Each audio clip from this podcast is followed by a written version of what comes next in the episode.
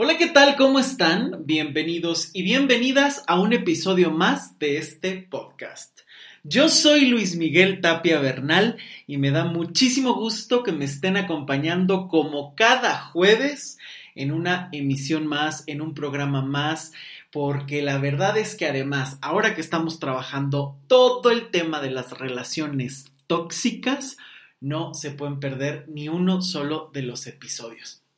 Ya llevamos un episodio donde definimos qué son relaciones tóxicas, ya hablamos sobre comunicaciones tóxicas, ya tuvimos las dos semanas anteriores el tema de trabajos tóxicos que no se pueden perder porque es un programa, son una serie de programas muy bien pensados, muy bien estructurados y sobre todo que me da mucha emoción que me acompañen personas tan valiosas como Ricardo Castañeda que está otra vez con nosotros. Ya estuvo los dos programas anteriores, pero ya saben que para hablar de temas de trabajo, de dinero, no hay nadie mejor que él.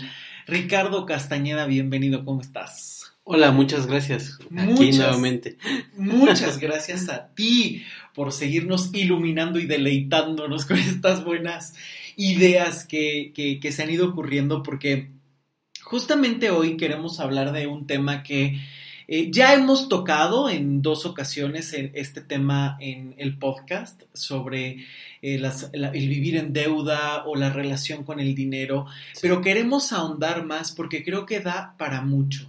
Por eso es que este día vamos a hablar de relaciones tóxicas, el dinero esa relación tóxica que tienes con el dinero, qué matices tiene, cómo saber que estás en una relación tóxica con el dinero, por qué, cómo se genera y sobre todo de qué manera se puede construir una relación distinta. Porque creo que además en torno al dinero hay un montón de ideas, un montón de creencias que están operando constantemente y que hay que eh, pues a veces revalorar o a veces incluso hasta modificar para realmente tener una relación sana con el dinero.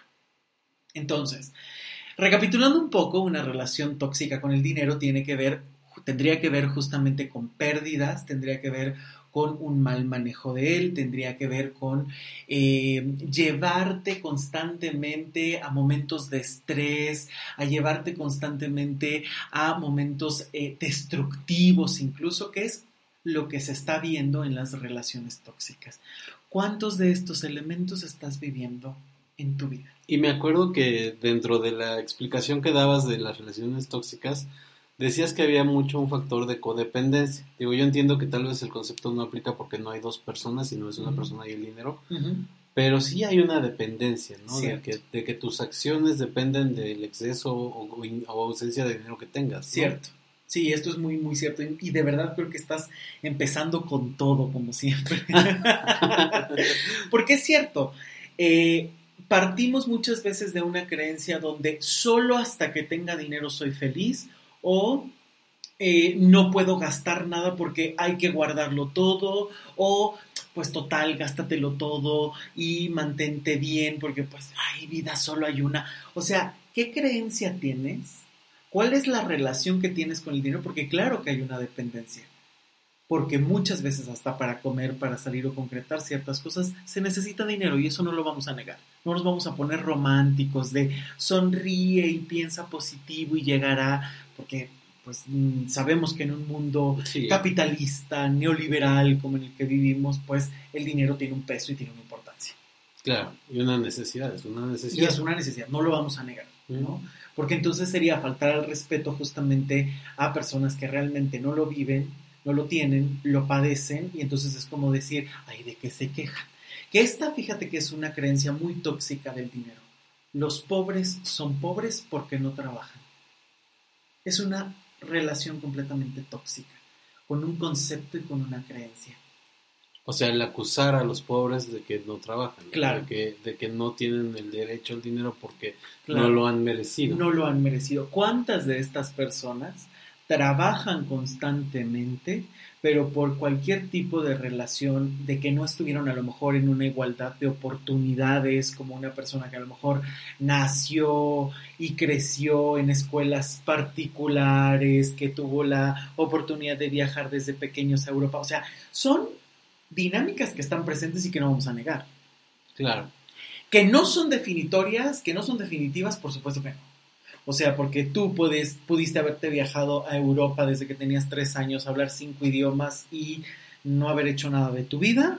Y pudiste haber estado eh, a lo mejor siempre en escuelas públicas, haber vivido en un ranchito lejano y entonces aún así hoy poder construir algo muy grande que como siempre lo he dicho en este podcast y en todos lados, también hay que dejar de romantizar la pobreza eternamente de se sacrificó, no dormía, no comía, y esto lo platicamos mucho las dos, eh, los dos podcasts anteriores sobre trabajos tóxicos, hay que quitar también esto, ¿no? Sí, que el sacrificio es recompensa, ¿no? El sacrificio es lo necesitas hacer para ser merecedor de algo mejor. Y si no duermes, no comes, no vives, está perfecto para que consigas algo mejor, ¿no? Creo que hay que quitar un poquito o hay que reevaluar un poquito estas creencias tan limitantes que puede haber. Pero creo que una de estas creencias tóxicas es esta idea, ¿no? Que incluso también pasa al sentido contrario. La otra vez estábamos eh, platicando y decían, eh, oye, es que entonces todos los ricos es porque son eh, rateros y demás. O sea, yo creo que tenemos que quitar estos absolutos. Es uno de los primeros elementos que hay que quitar. Sí, ni los ricos son villanos necesariamente, ni los pobres son mártires necesariamente. Que lo padecen todo el tiempo, ¿no? Pero sí hay que ir quitando. ¿Por qué me interesa empezar con esto? Porque desde lo social ya tenemos una idea de lo que es el dinero desde lo familiar tenemos otra concepción del dinero y desde la propia vivencia tenemos otra dinámica de lo que es el dinero. O sea, estamos en tres ejes que están constantemente presentes en nuestra vida y que todo el tiempo están presentes además, ¿no? O sea, porque la forma en la que en tu contexto se habla o no se habla del dinero no es lo mismo que la forma en la que se ve el dinero en México, que en Estados Unidos o que en Alemania o en Mozambique. Son cuatro cosas completamente distintas, ¿no? O en Cuba, claro, sí. ¿no? O sea, cada quien tiene concepciones sociales, históricas, contextuales que permean a la sociedad, que permean a las personas, que influyen en ellas. La familia, ¿de qué manera han visto en tu familia el dinero? Lo ven como algo que se pierde, lo ven como algo que cuesta mucho trabajo para obtener, lo ven como algo que hay que ganar y hay que gastar, lo ven como algo que hay que ganar y hay que ahorrar y guardar. ¿Cómo han visto? Y esto de verdad se los pregunto a todas las personas que están escuchando. ¿Cómo han visto en tu familia el dinero? Y hay una relación, ¿no? O sea, por ejemplo, digo, un, refrán dice que eh, abuelo rico, padre adinerado, hijo pobre, ¿no? Sí. Eh, entonces, digo, no necesariamente esa siempre va a ser la, la, relación, pero sí, definitivamente la forma en cómo tus padres veían o usaban el dinero impacta para bien o para mal en la forma en la que tú lo haces, ¿no? Sí. Ya sea que quieres juntar más que ellos o que quieres gastártelo y vivir lo que ellos no vivieron o por algo que hacen ellos, tú lo ves de alguna manera, ¿no? Impacta en la manera en que tú lo ves. Siempre, siempre, y me parece muy interesante esto que dices, porque muchas veces es bien común que se utiliza esta dinámica, ¿no? Ay, es que es así, el abuelo fue millonario, el padre fue riquillo y el hijo ya es un pobre don nadie, ¿no? Y no es cierto, no necesariamente se tienen que seguir las mismas reglas, porque cada familia tiene su particularidad. Tu familia no es la misma que la de alguien que nos está escuchando, porque cada quien tiene vivencias de todo tipo a lo mejor en tu familia hay migraciones, a lo mejor en tu familia hubo personas que perdieron muchísimo en la guerra, a lo mejor hay personas que les ha costado muchísimo trabajo, a lo mejor la fortuna se hizo a base de un gran esfuerzo, a lo mejor se hizo a base de grandes ideas, o a lo mejor se hizo robando y dañando a otros. ¿Quién sabe? Todo eso está vinculado con la dinámica que tienes con el dinero y la creencia que tienes sobre él. Claro. ¿No? O sea, si estás en el punto de no, el dinero no hace falta, tal, bueno, es que a veces hasta para comprar el libro marxista se necesita dinero. o sea, es que no nos podemos poner tan extremos. Entiendo, entiendo. Lo mismo que también es cierto, o sea, no significa que seas millonario y seas feliz o seas eso tampoco, ¿no? Porque los valores, la felicidad, el disfrute, el trabajo personal no se eh, consigue solamente generando billetes. ¿no? También hay que tener un trabajo personal, mental, emocional, accional para realmente tener una solución o un cambio de paradigma, ¿no? De idea.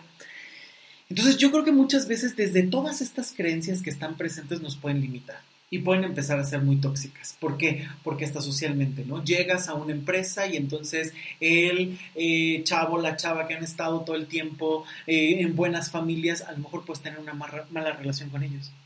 No, es que son ricos, entonces a los ricos ni les hables, ¿eh? Porque entonces son personas que todo el tiempo te pueden dañar. Son prejuicios que te están dañando en la vida. Y fíjense, todavía no estamos entrando a la forma en la que tienes o gastas el dinero sino cómo percibes a los otros por el dinero que crees que tienen y por cómo crees que son. Sí, y también, por ejemplo, ahorita que lo mencionaste, en materia de trabajo se ve reflejado que no es el origen del dinero, pero que está vinculado, ¿no? Porque, por ejemplo, en cualquier trabajo te dicen yo no acepto de escuelas públicas.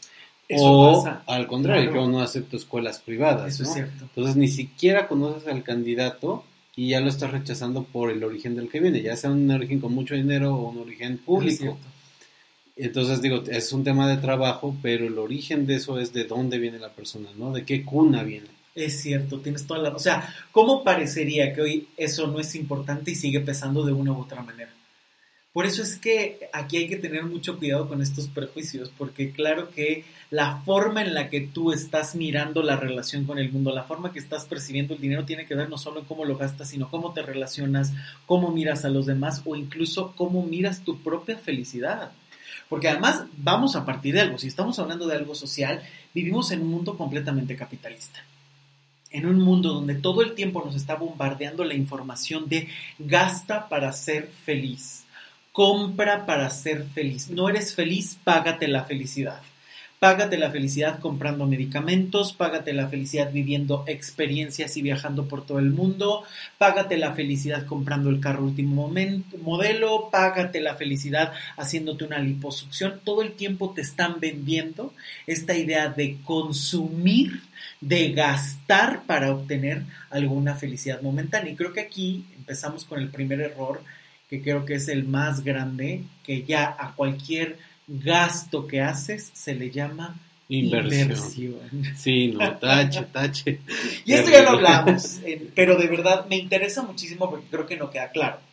Constantemente hemos visto o escuchado a personas que incluso han escuchado el podcast, les movió un montón de cosas y siguen como con esta onda de es que voy a invertir. Sí, es que una inversión, por definición, una inversión te va a dar dinero, te va a dar más dinero del que estás metiendo. Tú metes 10 pesos y obtienes 15, 20, 50. 12, dependiendo de lo bueno que sea tu inversión. Ese es el concepto de inversión.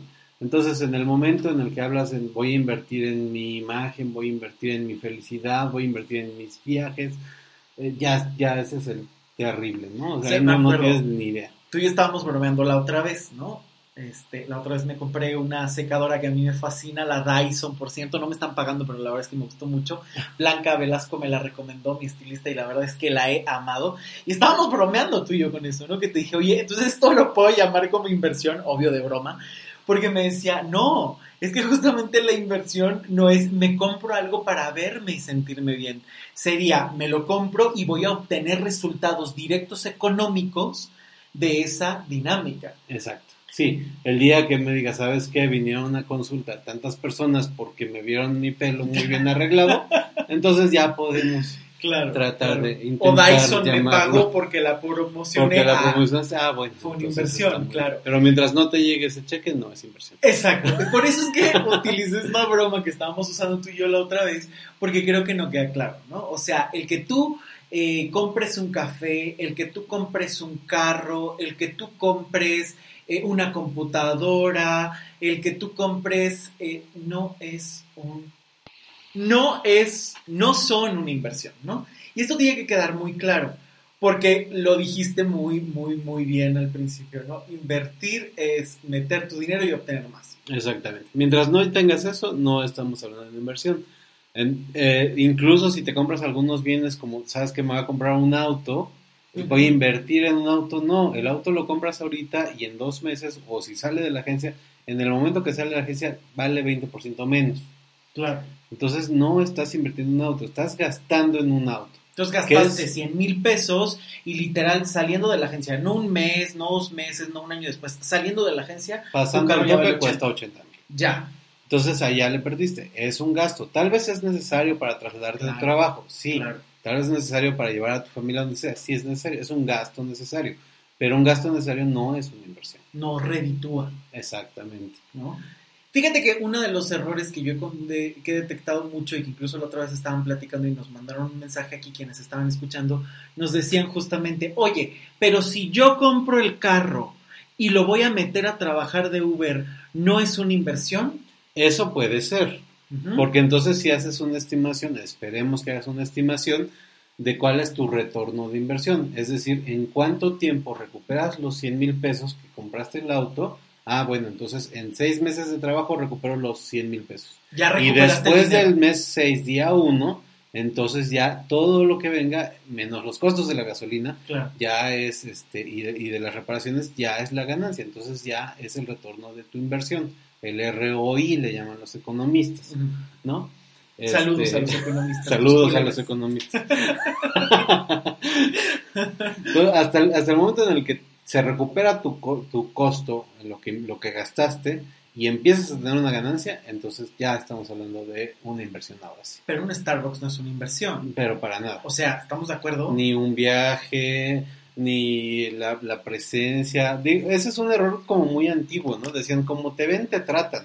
Ah, entonces claro, tienes que traer la claro, mancuernilla y el reloj es super guau y el traje super guau, pero si por dentro no vales nada, Claro. por muy perifillado que estés, eh, tu cliente o tu contraparte se va a dar cuenta. Wow. ¿no? Y entonces también está- no le llames inversiones a gastos de, es que necesito el reloj super caro para que me vean que valgo mucho. Claro. Si necesitas de un reloj para que la gente te tome en cuenta, habrá que analizar qué tienes por dentro. Porque Exactamente. entonces tu estructura interna es demasiado débil. ¿Por qué necesitas que el reloj te valide? Porque necesitas verte solamente de una manera determinada para que tus palabras valgan, tus ideas pesen o lo que tú eres tenga un valor. Claro. O sea, entonces estás comprando una imagen porque no te puedes sostener solo y eso no es inversión. No, ni tantito. Es un gasto para aparentar y tapar los huecos que por ti mismo no puedes llenar. Y eso es súper común hoy en día. Es lo más común. Yo creo que es lo más común. O sea, voy a... eh, y esto lo vemos hasta en una cuestión hasta emocional, porque por supuesto que el dinero va muy de la mano con las emociones. ¿Cuántas veces no hemos visto estas historias de me dejó el novio, entonces voy y me opero y me pongo boobies y me ah, opero la nariz, me inyecto los labios y todo porque con esto a lo mejor regresa. O sea, ¿cuántas veces crees que modificándote obtienes algo? Y lo crees como una inversión cuando en realidad estás simplemente gastando y pagando por el autoestima que no tienes. Wow. eso sonó muy bien. Y pasa mucho. Sí. Y pasa mucho. Y eso ya es una relación tóxica con el dinero. Si tú sientes que necesitas comprar para valer, y la verdad es que la gente vive futureando mucho. El día que yo llegue maravilloso con mi carro a la fiesta y una super camisa y un carro, pero en serio deportivo divino y un reloj de 100 mil pesos y un super traje Hugo Boss de 7 mil euros, voy a ver, en ese momento voy a ser feliz. Claro. Y entonces, mientras no lo tengas, vas a tener una vida miserable. Ajá. Exactamente. Mientras no lo tengas, vas a vivir una vida miserable. Y por el otro lado están el montón de artistas, ¿no? Que tienen Claro. todo ese dinero y más y terminan deprimidos o suicidándose o peor, ¿no? Totalmente, claro. Entonces, ¿cu- ¿dónde está la garantía? Y, y te tienes que esperar hasta conseguir esa cantidad de dinero que anhelas, que tienes en tu mente, para terminando dar- llegar a darte cuenta de que por ahí no iba la cosa. Híjole, eso está duro, ¿no? Sí. ¿Y cuántas veces no pasa? ¿Cuántas veces en tu vida has apostado todo a una relación, a un trabajo, a cualquier punto, diciendo esto va a ser mi felicidad y no te ha garantizado nada ni te ha dado los resultados? ¿Cuántas veces no ha pasado? Y tú sigues invirtiendo, eh, bueno, más bien, tú sigues gastando tu tiempo sin obtener ni un solo resultado. Exacto. Eso es un gasto.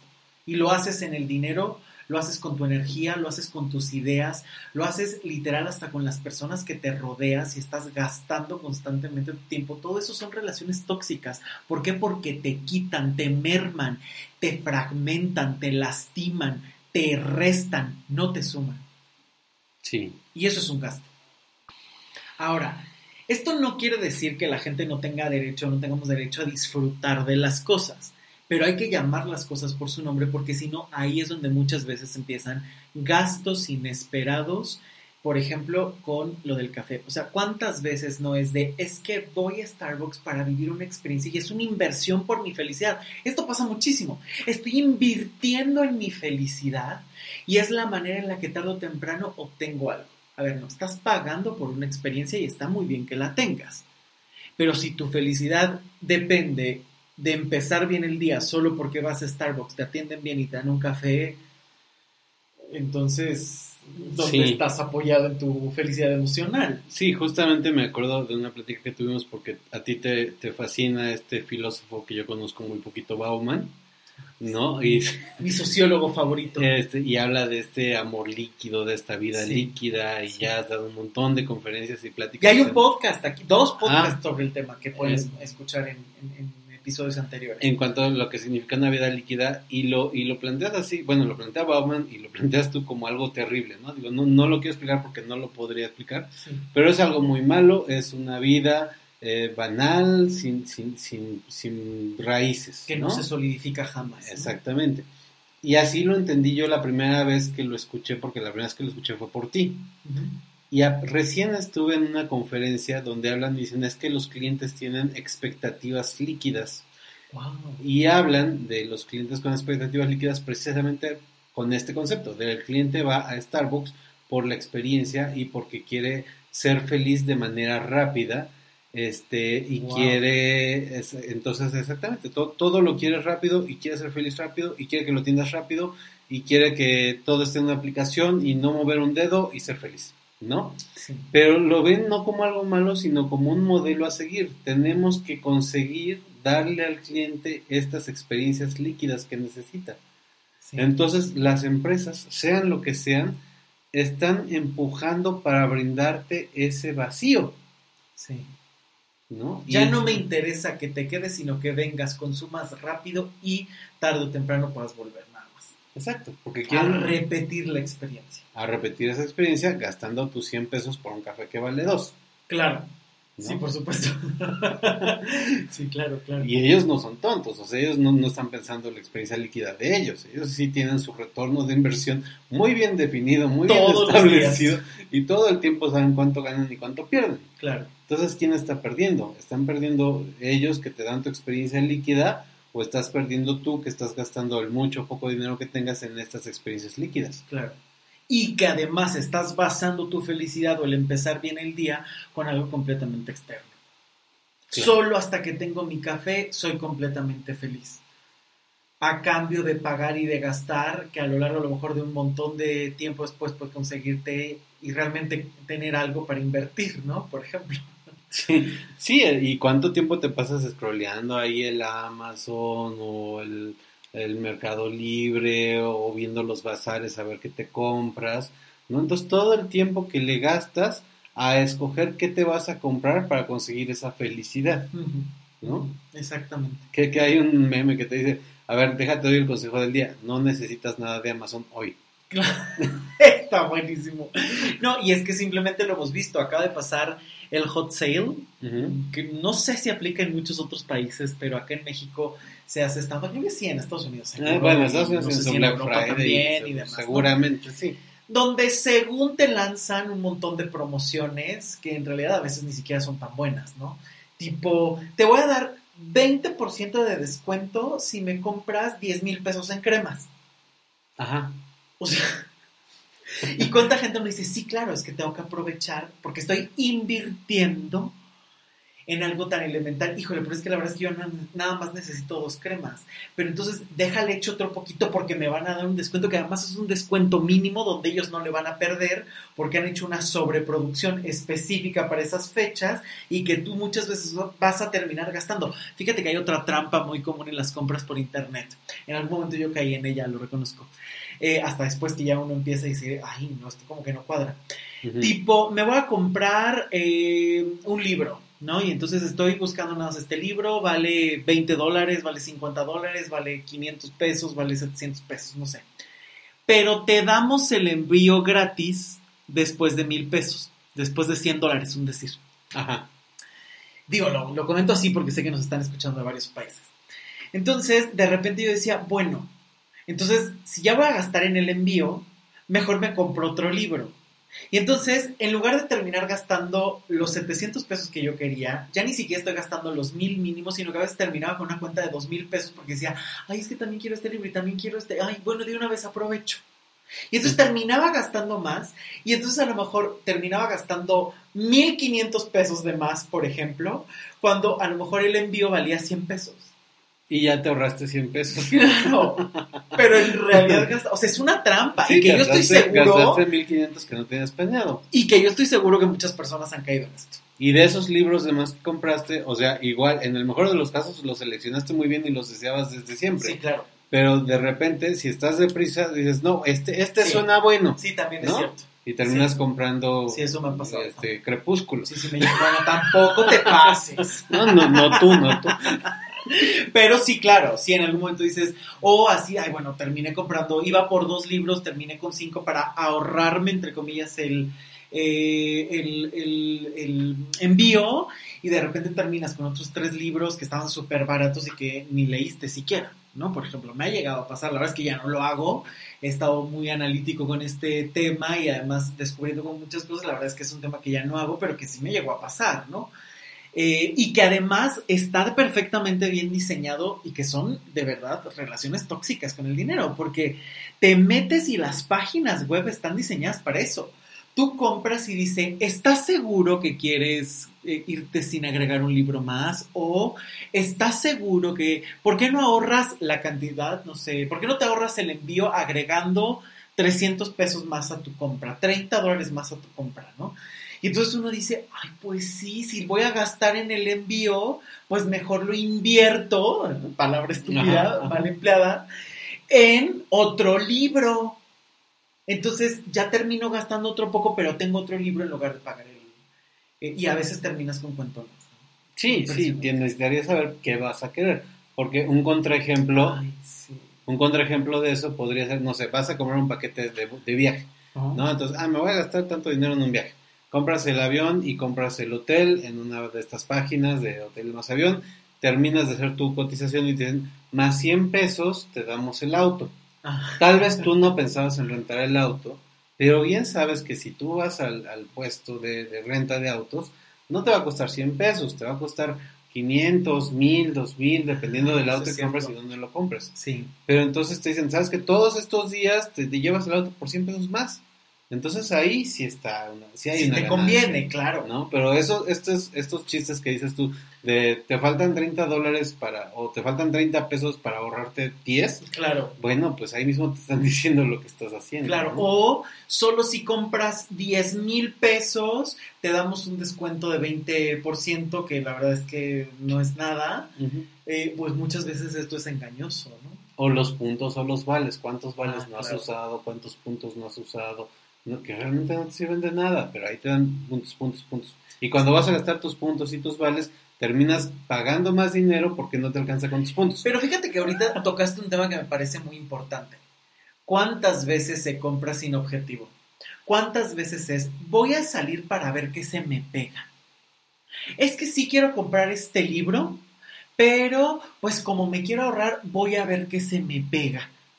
Y entonces empiezas a comprar de manera absurda, que ni siquiera es que digas, bueno, tengo una lista de libros que quiero y que voy leyendo y que voy comprando, y entonces a lo mejor dices, bueno, ok, pues a lo mejor sí aprovecho y compro otro que le tengo muchas ganas, está más o menos barato, si está en descuento, me conviene, y entonces me ahorro de una vez el envío, pero consigo algo que quiero. Pero a veces no, a veces es, es que quiero este libro y me quiero ahorrar, y entonces empiezas a caer en trampas que el mismo capitalismo, que las mismas ventas, que la misma mercadotecnia te está tratando de agarrar. Sí, y en el ejemplo de la librería, vas por el libro que querías y hay un montón de chunches sumamente innecesarias, ¿no? Y entonces sales con el separador, con la cajita de música, con el muñequito de peluche de Einstein, este, con el rompecabezas de dos Y piezas, un llaverito. un llaverito, y oye, ¿y el libro que querías? Ah, no lo encontré. No, es que no estaba. Pero mira qué cosas tan monas. Sí, Esto pasa también muchísimo, ¿no? O sea, terminas gastando en cosas completamente absurdas. O sea, ¿cuántos de los que están escuchándonos no llegan así de, quién sabe cómo, pero tengo cosas absurdas que me parecieron divinas y que ahí se me va media quincena? claro. En el llaverito de 700 pesos maravilloso que tengo cargado, en el no sé qué que nunca volví a utilizar, pero que ahí lo tuve en el escritorio porque se me hizo divino y estaba baratísimo.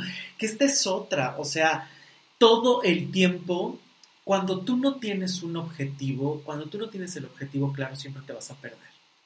Y esto aplica para compras, para destinos, aplica para objetivos de vida, aplica para todo.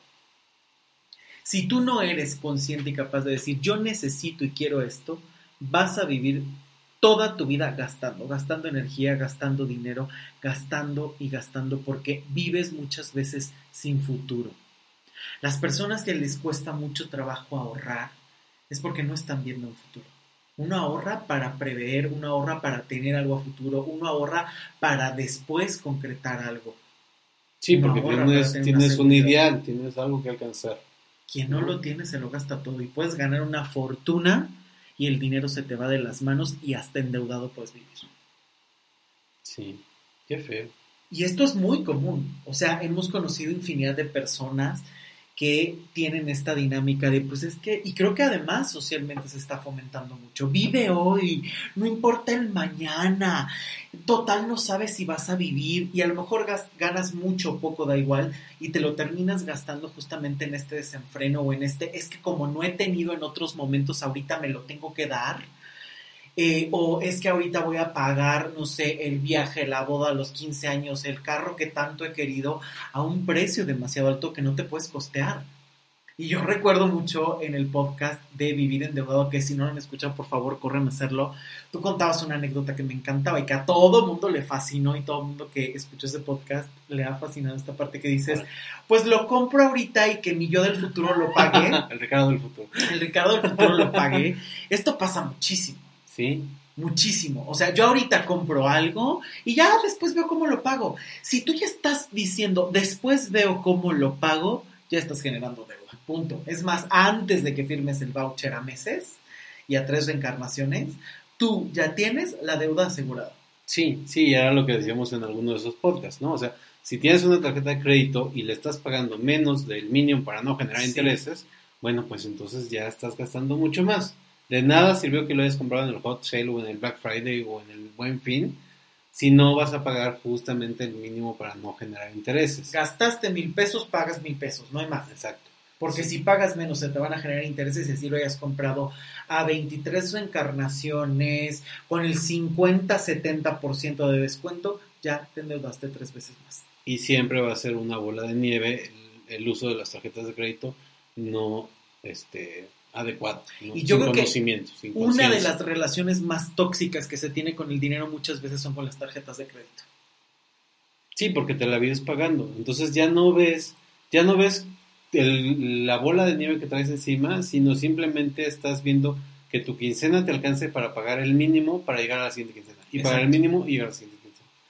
¿No? Y entonces estás pensando en, en salir la siguiente quincena, pero no estás pensando que estás armando un problema mucho mayor que te puede llevar años, que puedes perder lo poco, lo nada que tengas, lo puedes perder en estas deudas.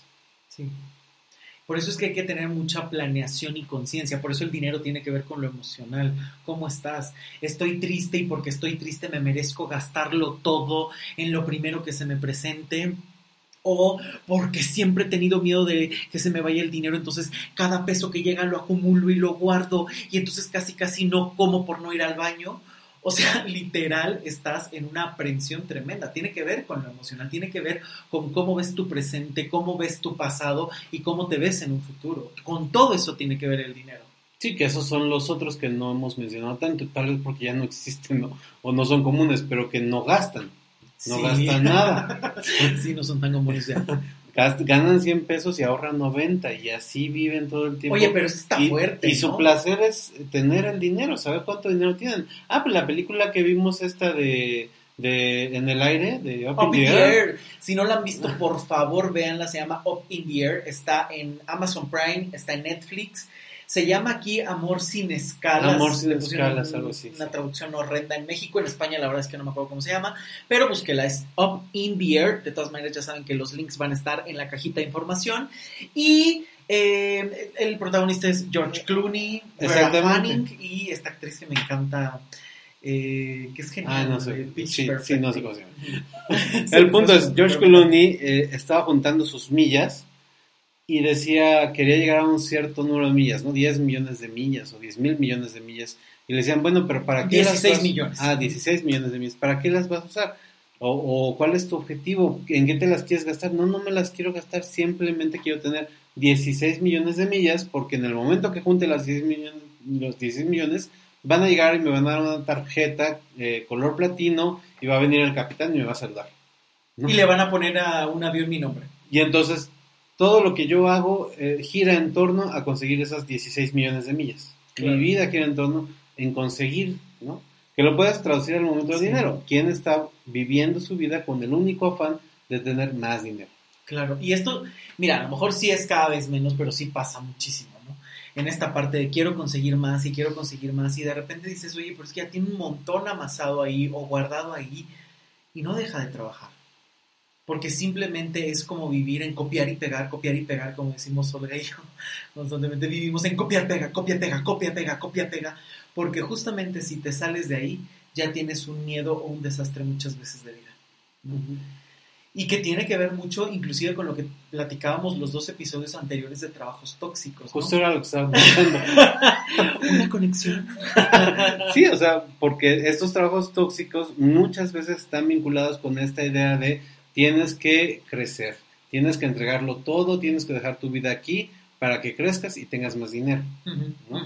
Eso es, Con el supuesto de que entre más dinero tengas serás más feliz. claro. Y bajo esa idea te sobreexploto este, y te tengo trabajando 12, 13, 14 horas al día este, y ahí estás tú. Porque, porque ganas bien y porque ni siquiera te imaginas en salirte a otros trabajos porque no te ofrecen lo que te están dando en el trabajo que te están quitando la vida.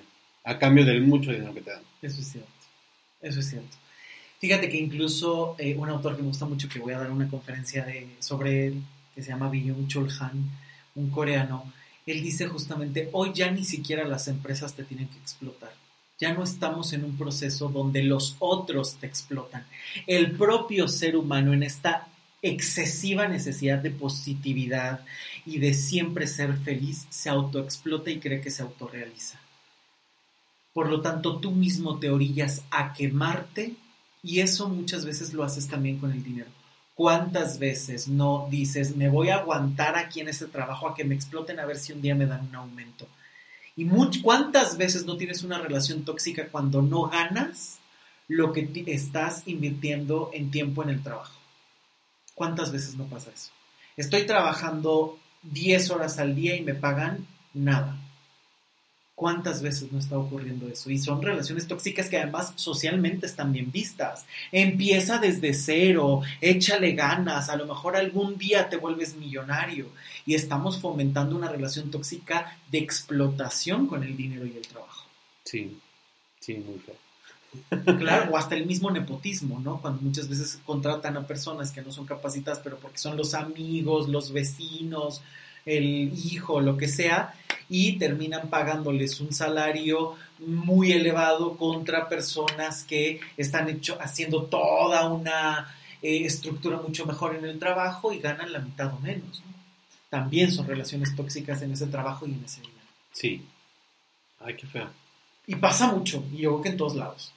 Y es que, o sea, como que me deja deprimido, ¿no? Porque, o sea, por un lado están los que ahorran, por otro lado están los que se lo gastan todo, que no tienen un mañana, que no ahorran porque no ven un mañana. Eso es. Y por otro lado están los que viven endeudados, o sea, como sea, estás mal con el dinero, ¿no? Sí, y como sea, tiene que ver con algo emocional.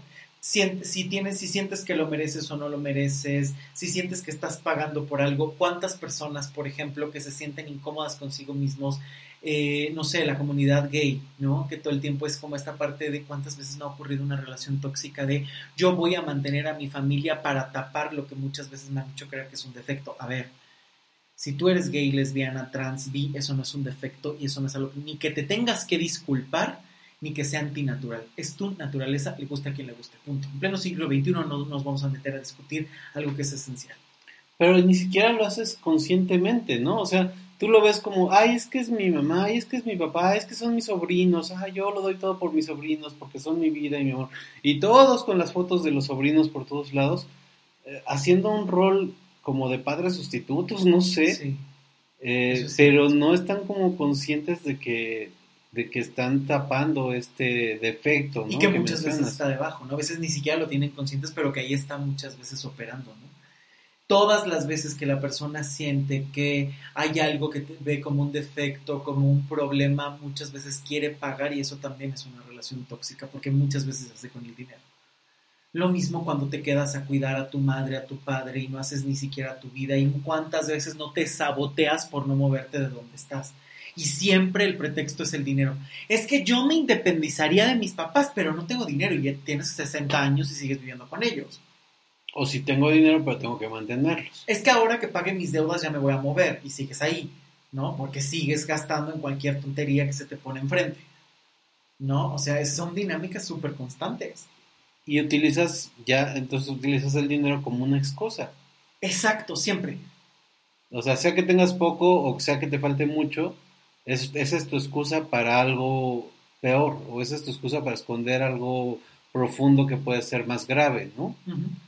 No, es que sí, no, no hago esto porque no tengo dinero, no, no es cierto.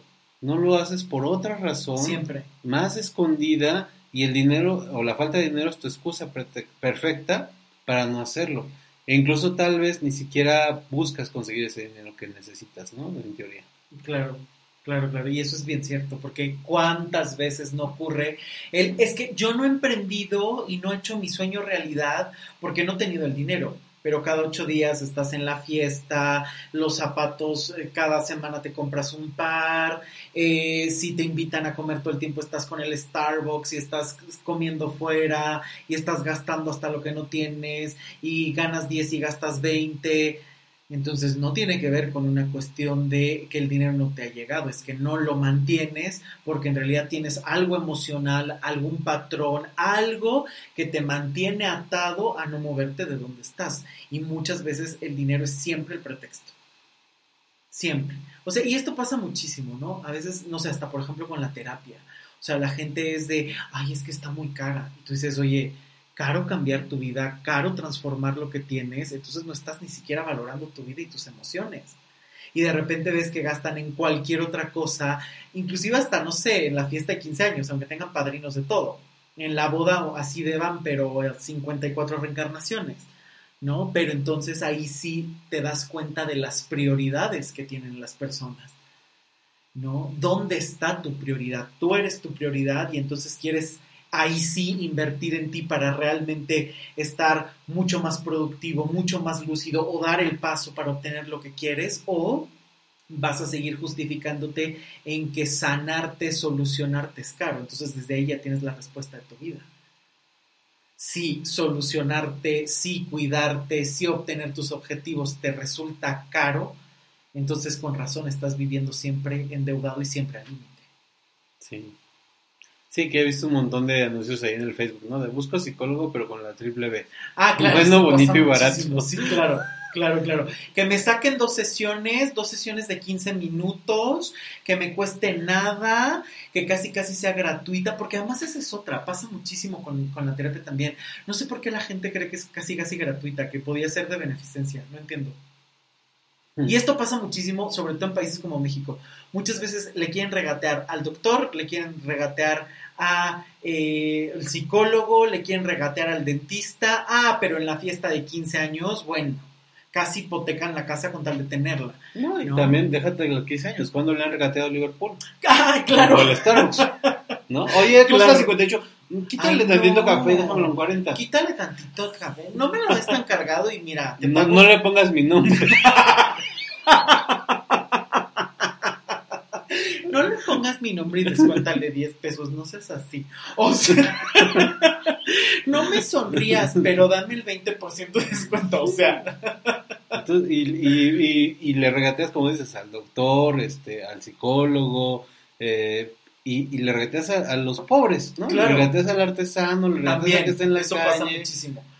Eh, te quiere vender la cucharita en 20 pesos y le, le doy 10 y, y te lo va a aceptar, ¿no? Sí, te lo va a aceptar porque a lo mejor es lo único que le queda y demás. Ah, pero como bien dices, ¿no? Vas a Starbucks y ahí sí pagas, bueno, Los 70 pesos. los 70 pesos y más. Y diario. Y diario. Y dos veces al día. Sí. O sea, para la comida y para la cena y para el día y lo que sea.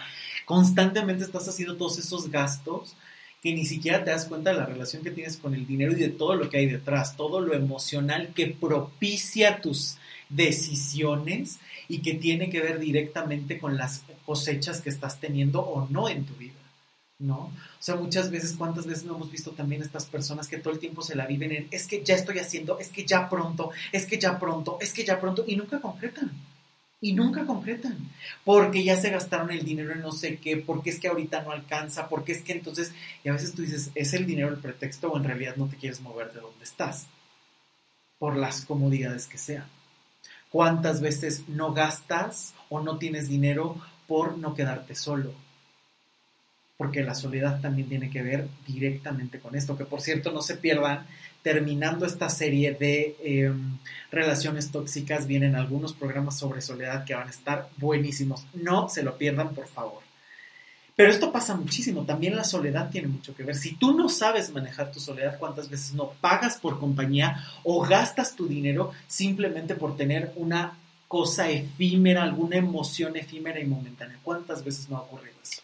O sea, tal vez de todos estos que le invitan todo a los amigos, que le invitan toda la familia, que mantienen al 100% a la pareja, ¿no? Claro.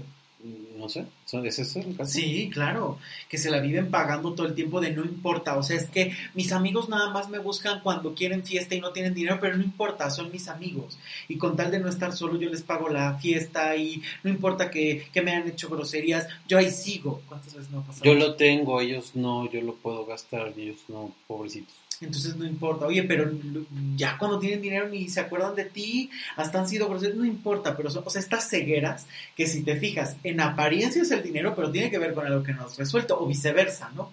Como yo me siento tan solo, entonces cuántas veces no te has quedado sin dinero por quedarte y seguir con tus padres, por seguir con tus tíos, por seguir con tus primos, por seguir con esas personas que se mantienen al mismo nivel, que no crecen, que se mantienen en lo mismo y que tú te alías con eso. O incluso hasta con los amigos. Hasta parece que echan competencias de ver quién está más pobre. De verdad, y pasa mucho porque ahí te hermanas. En la desgracia te hermanas con alguien siempre. Sí, fíjate que ahorita estoy pensando de lo que dices. Eh, siempre una, una, práctica muy buena para usar el dinero es, hay aplicaciones, si no, mm. hay un Excel maravilloso que te dice, o sea, cuánto ganas y en qué lo gastas, ¿no? Entonces, tanto es de renta, tanto es de gas, tanto es de teléfono, tanto es de luz, tanto es de ahorro, ¿no? Este, y, también te registran tus gastos, gasté tanto en gasolina, tanto en desayuno, tanto en comida, tanto en cena, tanto en despensa, etc. Tal vez sería bueno, tal vez una idea para una aplicación, estas personas que sienten o que se dan cuenta ah, después de este podcast que están gastando mucho, tal vez mucho en alguien, ¿cuánto te gastas en las personas? ¿Cuánto te gastas en tus hijos? ¿Cuánto te gastas en tu amigo uno, en tu amigo dos, en tu amigo tres? cuánto gastas en tu mamá, en tu papá, en tus tíos, en tus sobrinos, en cada uno de ellos. Claro. ¿No? Claro. ¿Y cuánto te gastas en ti? ¿Cuánto te queda para ti? ¿No? O cuántas veces vives prestando a todo el mundo por ser el super amigo y después te dejan hasta con las deudas que ni siquiera eran tuyas. También hay un montón de casos, ¿no? Pero fíjate que este ejercicio que tú propones a mí me parece extraordinario, ¿no? Por dos razones, porque creo que a veces en este afán de simplemente gastar es como cuando la gente tiene una gotera en su casa no te das cuenta de cuánto gastas hasta que pones una cubeta y en cinco minutos se llena. Claro. No te das cuenta. Y es así, o sea, hasta que te das cuenta de cuánto gastaste en cremas, cuánto gastaste en cafés, cuánto gastaste en ropa, cuánto gastaste y cuánto ganas de entrada, esa es la primera comparación, ¿no? Y segunda, eh, cuánto estás gastando en otros y cuánto estás gastando en ti cuánto estás gastando en tu ropa, cuánto estás gastando más bien en prestar a los demás, hacer ese diálogo. Y creo que este es un ejercicio bastante válido y bastante necesario de hacer para tomar conciencia de en qué estás gastando y sobre todo saber si es equilibrado lo que te cuesta ganar el dinero y la forma en la que lo gastas y, saber si realmente estás dispuesto. O sea, primero necesitarías estar como consciente para después saber si estás dispuesto. Sí. ¿no? Si, si después de hacer un ejercicio una mamá o un papá me dice, bueno, yo gasto el 60% de mi dinero en mis hijos y está perfecto, pues está completamente respetable, creo yo. Sí, sí, sí, totalmente. Pero si una persona soltera me dice, oye, ¿sabes que me gasto el 50% de mi ingreso en las fiestas de los viernes? Claro Mm, No sé, o sea, vale la pena trabajar dos semanas para gastarte una en la pachanga y la Claro. otra en lo demás. Claro, qué efímero, ¿no? Claro, o sea, y desde ahí ya no se está valorando lo que te cuesta el trabajo y que a lo mejor tiene que ver con que estás en un trabajo que no te gusta y entonces obviamente cuando puedes te lo gastas porque si te sacrificaste tanto y entonces en realidad estás endeudado contigo porque ni te estás dando la felicidad que quieres y la forma en la que estás pagando esa felicidad es a través del dinero que no te quedas. O sea, fíjense la de dinámicas tóxicas que puede haber constantemente cuántas veces la familia no, o los amigos o la pareja no te hace sentir culpable y la forma en la que tú pagas es justamente con dinero. ¿Cuántas veces? ¿Cuántas relaciones no hemos visto donde una de la, un integrante de la pareja es infiel y el otro integrante de la pareja llega y dice, bueno, pero yo me hago de la vista gorda porque me termina comprando mi bolsa, mi viaje, mi carro, entonces pues lo permito y la próxima vez le exijo y le pido más pero después me hago la víctima porque me, me, me, me fue infiel por vigésima vez. Oye, no juguemos a ser inocentes cuando no lo somos, Claro. ¿no? Porque esto además pasa muchísimo. Es que quién sabe cómo se me va el dinero. Oye, ¿y lo tienes anotado? No, entonces sí sabes en qué se te va. Más bien no te has dado cuenta. No quieres darte No cuenta. quieres darte cuenta. ¿no? Porque si uno tuviera cuánto gané este mes, cuánto gano con mi nómina y en qué lo estoy gastando y llevaras, de verdad, desde ahí ya empezarías a tomar conciencia de saber en qué estás gastando, a qué le inviertes más y ya tendrías un montón de ideas por ahí. Estoy gastando por bluff, estoy gastando para subir la fotito del Starbucks todas las mañanas y decir hashtag bendiciones, hashtag auténtico, hashtag empezando el día luminoso, hashtag mi café. Sí, claro. ¿no? O sea, o lo estás haciendo realmente en a lo mejor eh, pagar o ahorrar para un sueño y simplemente cuánto de lo que ganas lo, gasta, lo destinas al ahorro, cuánto, Sí. cuánto. Sí, que es lo que yo siempre eh, eh, recomiendo, ¿no? Si, si, si tienes un- una forma de pago quincenal, no veas cuánto te sobra al final de la quincena para ahorrar. Eso. Al inicio de la quincena, define cuánto vas a ahorrar. Y ya lo demás lo repartes. Y, e incluso hasta si no ganas por quincena. Lo que ganas eh, tiene que estar un porcentaje destinado sí o sí, así sea mínimo. Así sea chiquito, a lo mejor después lo vas aumentando, pero no es de, es que primero voy a pagar y gastar y ya después si me so- nunca te va a sobrar. Sí, o sea, si trabajas por honorarios, no sé, vendes casas, ¿no? Y Claro. ganas por comisión, Claro, entonces defines, voy a ahorrar el 10% de mi ingreso. Entonces, Claro. En el momento en el que te llega tu comisión porque vendiste una casa, en ese momento ahorras tu 10% y ya ves cómo te ahorras con otro 90%. claro. Ya tú sabes si ese 90 lo inviertes, lo gastas, ya sabrás después. Pero ya no existe de que agarras ese, agarras todo el dinero y esperas y te persignas para que te alcance para la siguiente venta, Sí, claro, ojalá, a ver si llego, ¿no? ¿no? ¿Y por qué necesitas vivir en la incertidumbre eterna económica? Esto tiene que ver siempre con un patrón y eso lo tienes que revisar siempre. Y eso siempre es de manera personal. Porque estas personas que todo el tiempo están viviendo en la incertidumbre de quién sabe qué va a pasar y a ver si alcanzo a llegar, y que no tiene que ver ni siquiera si trabajan de freelance o por proyecto. ¿Cuántas personas no lo hacen cada quincena? Si les, ya sea que les paguen semanal, quincenal o mensual, están tronándose los dedos para llegar a fin de semana, siquiera. ¿Por qué tienes que vivir en la incertidumbre? ¿Para qué necesitas esa incertidumbre? Porque muchas veces el dinero simplemente es el telón que oculta un problema mucho mayor. Muchas veces. No tengo, entonces no consigo mis sueños, pero en realidad hay algo oculto, algo detrás que puede ser tu familia, que puede ser tu autoestima, que puede ser tu relación contigo, que puede ser la relación de pareja, que puede ser infinidad de cosas. Ya lo estuvimos hasta platicando en el primer podcast de relaciones tóxicas. Si esa relación te endeuda, ¿cuántas veces no ha ocurrido que terminas con esa relación tóxica y de repente te empieza a llegar el nuevo trabajo, el dinero te rinde, pero cuántas veces no estás pagando, gastando por mantenerte en una relación, en una dinámica, en un trabajo que no te da ni un solo beneficio. Y desde ahí ya estás en deuda, así tengas el- la cuenta bancaria llena, ya estás endeudado. Ay, qué horror. Está fuerte, o sea, de verdad, creo que el dinero de, siempre, siempre tiene un trasfondo emocional, siempre. Siempre, siempre te habla de alguna otra dinámica que no tiene que ver solo con el dinero, porque el dinero es, es tiene que ver con, no solo con creencias, tiene que ver con el uso, tiene que ver con la práctica. Y claro, también con la información, porque muchas veces también es cierto que no se tienen correctas prácticas de ahorro porque no se conoce. Y esto también es cierto, o sea, eh, la otra vez estábamos platicando y tú me decías, es que en Alemania hasta los niños desde chiquitos abren cuentas, bancarias, por ejemplo, y entonces van y ahorran y les fomentan esto. Acá en México eso, eso ni se conoce. Sí, sí, eso fue muy chistoso porque estamos en la contingencia y decían, es que Alemania está en crisis, pero ¿por qué está en crisis? No, pues es que los niños ya no están ahorrando como antes. wow, no bueno. Entonces ese es un parámetro muy grave para todos nosotros en Alemania porque los niños han dejado de ahorrar y ahora antes ahorraban el 30% y ahorran, ahorran el 10%. Wow. Wow. Pero ¿cómo está la concepción del ahorro?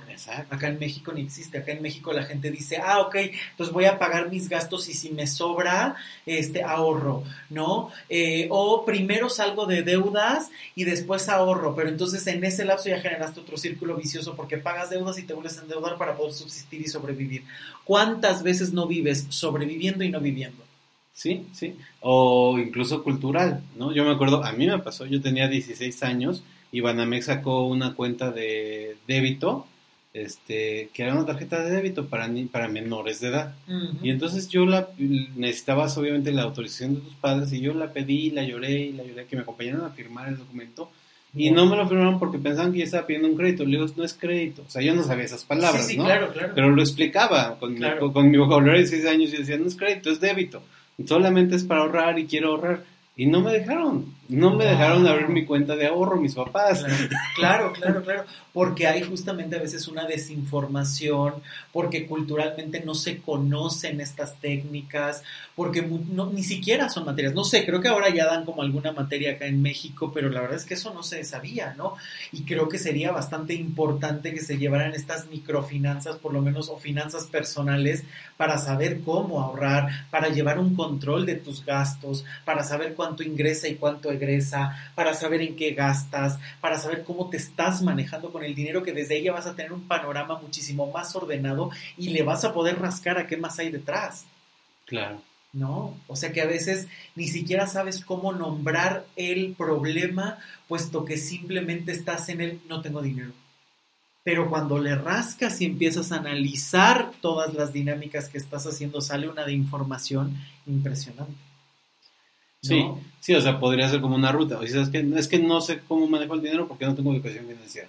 Entonces, edúcate financieramente, aprende a conocer tus gastos y a la hora de que hagas el análisis de con qué estás gastando, te vas a dar cuenta de un montón de problemas que ni siquiera te dabas cuenta antes. Y es que hay un montón, o sea, ya ahorita hay hasta cursos eh, gratuitos en línea ¿no? Donde te pueden enseñar esto, o incluso, no sé, me parece que hasta en algunas secretarías de economía de algunos países. La Comisión Nacional Bancaria de Valores alguna vez Ah, claro, un diplomado, un diplomado incluso de, muchos meses, gratuito, ¿no? sí. gratuito, donde simplemente tenías que meter tus datos y ya estaba, y duraba creo que medio año y te enseñaban finanzas personales, cómo ayudar a otros, o sea, te daba como una capacitación como muy grande, y en otros países seguro hay.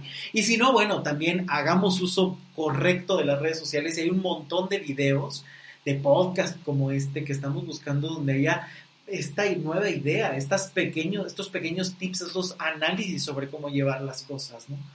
Informa, informarse, o a veces si no sabes con quién, pues a lo mejor pagas, también hay personas que están dando cursos o personas que están dando eh, finanzas personales que te ayudan justamente a organizar tus datos de manera personalizada, porque también es cierto, ¿no? A veces a lo mejor puedes tener el curso y tener la teoría, pero tú dices que no sé ni por dónde empezar, porque claro, muchas veces detrás en realidad hay una cuestión emocional que hay que trabajar y que no hay que oír, ¿no? Hashtag mejor ven a terapia. Claro. Sí, sí, sí. La verdad, ¿no? Y aquí tiene que ver muchísimo siempre con estos tres elementos que no podemos negar, ¿no? Lo social, lo familiar y lo personal. Y creo que una correcta forma del dinero tiene que ver con la valoración de cómo lo obtienes, el ahorro para saber que tienes un mañana, el cuidado que le das a tus gastos, el equilibrio que encuentras entre lo que das a otros y te das a ti, entre llevar una forma ordenada de gastar, de invertir, la forma en la que haces eh, crecer tu dinero o en la forma en la que estás eh, gastando para poder disfrutar cosas, pero también no quedarte sin mañana. Yo creo que esos son elementos fundamentales para romper o para dejar esas relaciones tóxicas con el dinero. Y yo agregaría justamente el que trabajes lo, más, lo emocional y vayas a terapia. Porque si no, muchas veces te podrán organizar todo lo que quieras económicamente y solamente pasar de uno a otro. Me han tocado muchas veces personas que llegan a consulta y entonces es, es, que yo no ahorro y se me va el dinero de las manos tal y de repente cinco años después ya me volví súper obsesivo pero ahora tengo miedo de que se me vaya el dinero. Ahí tienes que trabajar lo emocional. Sí claro porque el Excelito te va a decir que te gastas todo tu dinero en ropa o que te gastas todo tu dinero en tu sobrino X claro. ¿no? sí pero no te va a decir por qué ni te va a dar la solución para dejar de hacerlo o para moderarlo o para ampliar tus horizontes y gastar un porcentaje en el sobrinito, un porcentaje en ropita y de qué otra manera puedes hacer crecer tu dinero. Porque también se puede y también se debe. Y pues que se acabó el dinero, Ricardo, esto no el dinero, ¿eh? el dinero y el que se acabó el tiempo, oye. Sí, siempre me haces lo Es que está, de verdad, qué buena plática contigo. Yo, yo la verdad es que disfruto mucho esto y disfruto que ustedes estén compartiendo este podcast y les agradezco mucho que nos acompañen hasta aquí. Por favor, compártanlo. Ya saben que pueden escuchar este podcast en mi página web luismigueltapiavernal.com, donde además van a encontrar toda la información de los podcasts y además toda la información de las consultas, hay artículos y demás. Y sigan estos episodios en Spotify, en Apple Podcast, en Amazon Music. Ahí los pueden encontrar en todas las plataformas para que escuchen, para, para que compartan, para que sugieran qué temas les gustaría que tocáramos.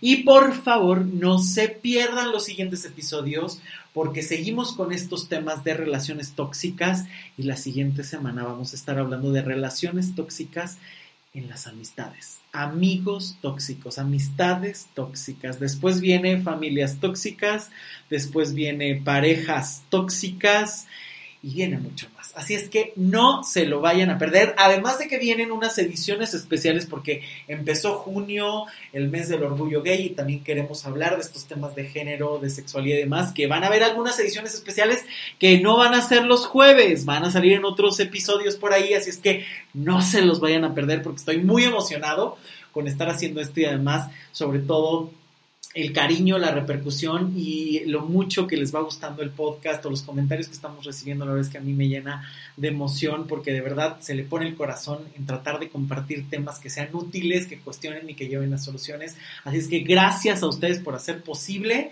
el hecho de estar eh, dándole sentido a las palabras que queremos compartir. Muchas, muchas gracias. Les mando un gran abrazo. Ricardo, muchísimas gracias. No, gracias a ti. Como Espero que muy pronto nos vuelvas a acompañar. Espero que sí. Y les mando un gran abrazo a todos ustedes. Síganme en mis redes sociales. Me encuentran como Luis Miguel Tapia Bernal en Instagram, en Facebook, Twitter. Y por supuesto, eh, trabajemos por tener otra cultura distinta del dinero, por tener una mejor relación y por dejar las relaciones tóxicas en todos los niveles de vida. Yo soy Luis Miguel Tapia Bernal. Te mando un gran abrazo. Nos escuchamos la próxima semana. Hasta pronto. Chao.